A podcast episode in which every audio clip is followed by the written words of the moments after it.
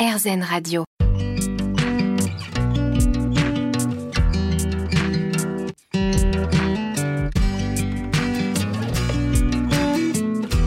L'instant présent Aurélie Godefroy.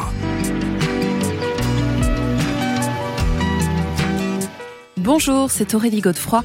On se retrouve pour l'instant présent, votre émission hebdomadaire sur RZN Radio.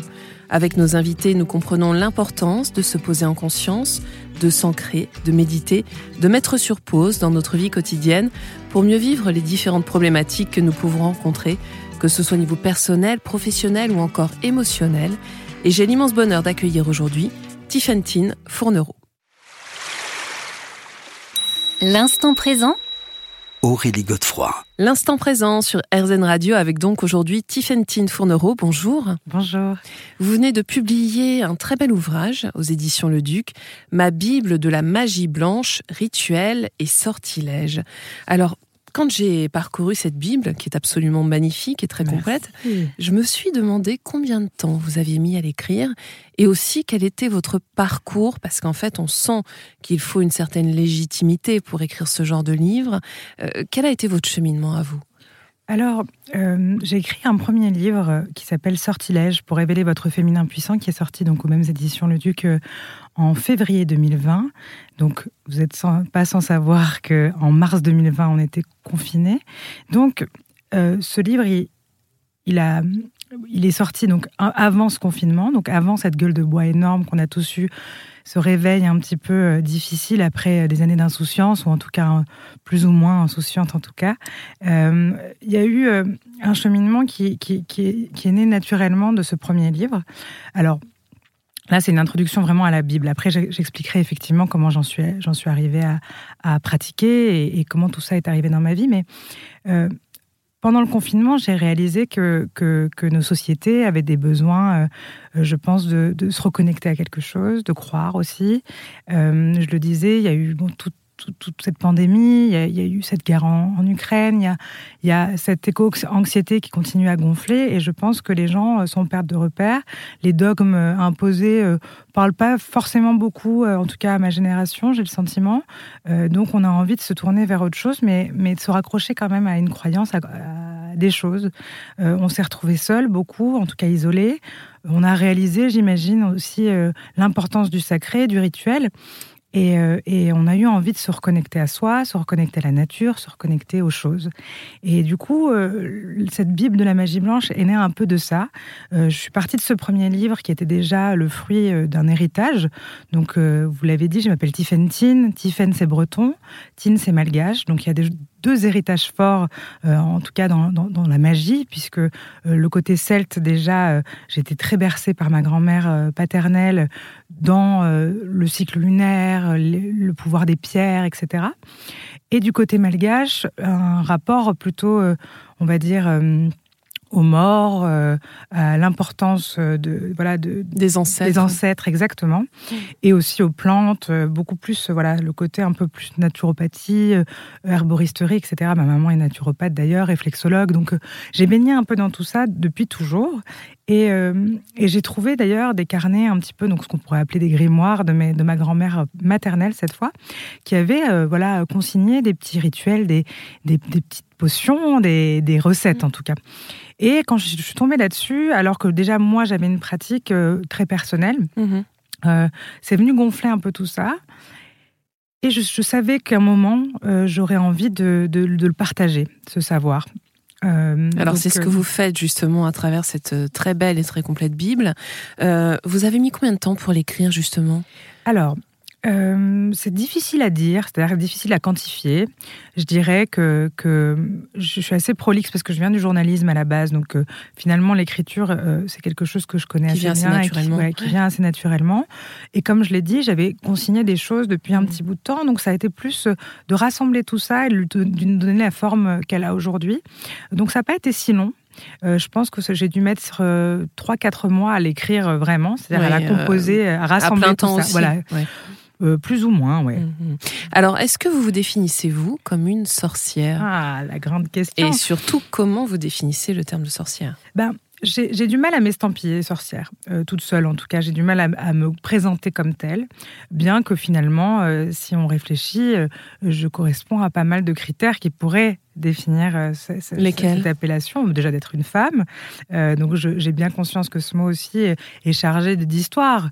et ça, ça me, ça me plaît assez. Donc j'ai aucun souci avec le mot sorcière, même si je ne l'utilise pas forcément pour moi.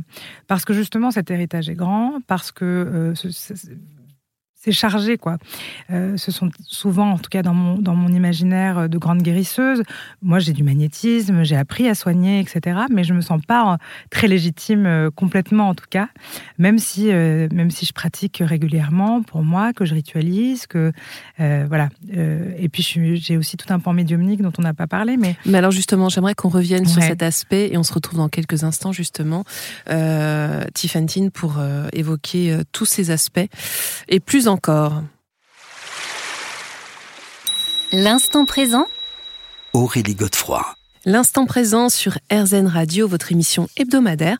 On se retrouve aujourd'hui avec Tiffany Fournereau qui nous présente sa Bible de la magie blanche. Alors c'est important de préciser que c'est de la magie blanche. Oui. Alors, pas que, parce qu'il y a un peu de magie rouge aussi, un peu de magie verte, puisque je donne des recettes aussi avec des, des, plantes, etc. Euh, c'est difficile de donner un terme de toute manière euh, tout à fait euh, correct, on va dire précis, sur ces, ces pratiques-là, puisqu'elles sont assez transversales, et puis souvent, on se sert un peu de, dans chaque pratique euh, de façon homéopathique en tout cas. Euh, magie blanche parce que c'est une magie bienveillante. C'est pour ça qu'on a choisi. Voilà, hein. c'est pour ça qu'on a choisi finalement de garder ce terme-là euh, comme gros titre. après, c'est vrai que de parler de Bible, c'est toujours délicat pour moi aussi de me dire bah, quelle légitimité j'ai à dire que c'est une Bible de la magie blanche. C'est, ça l'est pour moi parce que je trouve qu'elle elle, réunit en tout cas énormément de, de connaissances et de choses qui nous permettent de pratiquer après chacun euh, chez soi. Euh. Oui, et puis alors aussi, moi, ce qui m'a vraiment marqué, et je crois que c'est aussi important de, de le souligner, c'est qu'il y a une éthique respecter. Alors ça, vraiment, vous le mettez euh, en avant, vous rappelez les fondamentaux de cette éthique, et notamment les 13 principes de la religion vicane. Est-ce que vous pouvez nous en énumérer quelques-uns? Oui, euh, moi, encore une fois, comme je le dis dans la, dans la Bible, moi, je, suis, je ne me, sens pas appartenir à, la religion vicane. Je m'en sers un petit peu, c'est-à-dire que euh, j'ai pioché dans, cette, dans, ces principes-là, justement. Alors, il y a tout un, un, rapport à soi, à être tout à fait aligné, à faire du bien, à, à pratiquer pour soi, etc., à être toujours voilà, impeccable là-dessus. Euh, euh, ça, ça me plaît beaucoup. Après, je ne prie pas forcément de Dieu. Euh, je, voilà, Mais en termes d'éthique, justement, en quoi est-ce que c'est important d'insister là-dessus? Parce que bah c'est vrai qu'on assiste aujourd'hui à une floraison de livres, de sites concernant à la fois les sorcières, la magie et tout ça. Bon, il y a vraiment de tout. Il y a de tout. Donc d'ailleurs, c'est là où on peut se perdre un peu aussi. Voilà, et c'est pour ça que l'éthique me semble importante. Oui, oui, complètement. Je pense que je pense qu'il faut pas perdre de vue que euh, on fait pas n'importe quoi non plus, euh, qu'il est important de se protéger aussi, quand, surtout quand on invoque des, des puissances, euh, quelles qu'elles soient. c'est important de garder en tête que, que voilà, il y, y, y a, des choses à, à respecter et notamment c'est pour ça aussi que c'est le mot magie blanche qui est mis en avant, c'est vraiment de faire le bien et donc et, surtout, je le disais, de pratiquer pour soi. Donc jamais, même si on a l'impression que pour ses enfants ou pour euh, euh, des gens proches, des gens qu'on aime, on veut leur apporter euh, quelque chose, non, on est toujours vraiment toujours pour soi, toujours dans une démarche positive et puis dans le respect euh, des autres, quoi. Mmh, oui, c'est vraiment important. Alors, j'aimerais qu'on revienne à un aspect très important de la magie aussi, c'est celui du rituel. En quoi euh, le rituel, nous, justement, nous relie à l'instant, à l'instant présent? Alors, pour moi, c'est quasiment, enfin, c'est quasiment que ça, j'allais dire. Oui et non. C'est-à-dire que pour moi, le rituel, là où il est important, et c'est aussi pour ça que j'avais envie euh, de désacraliser un petit peu cette magie, de la rendre accessible et de, de, de, enfin de, de permettre aux gens de réaliser que c'est justement prendre le temps pour soi.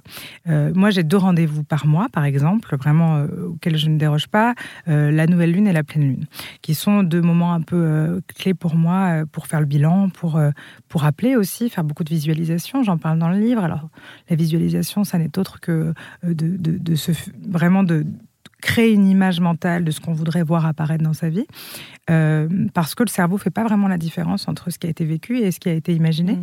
et donc on appelle finalement des énergies euh, proches de ce que voilà de ce que l'on veut voir apparaître. Donc ça, je trouve ça important. Donc le rituel, oui, c'est ça, c'est prendre du temps pour soi. C'est d'un coup créer une bulle mmh. euh, autour de quelque chose, d'un but, hein, euh, voilà, euh, et pour soi, voilà. Alors, les préceptes d'un rituel réussi, c'est quoi? Alors, l'idée, c'est vraiment toujours d'être dans le calme, de toujours faire en sorte qu'il n'y ait personne autour de soi qui pourrait nous déranger, que ce soit un ami, un coloc, un enfant, parce que ça c'est pas toujours évident d'avoir du temps pour soi vraiment seul. Quand on est maman, on sait de quoi il s'agit euh, donc vraiment de ne pas avoir de, distraction, de créer une bulle vraiment euh, zen. Donc moi, je commence toujours par une méditation, par exemple, pour essayer de me recentrer, euh, de faire le vide aussi.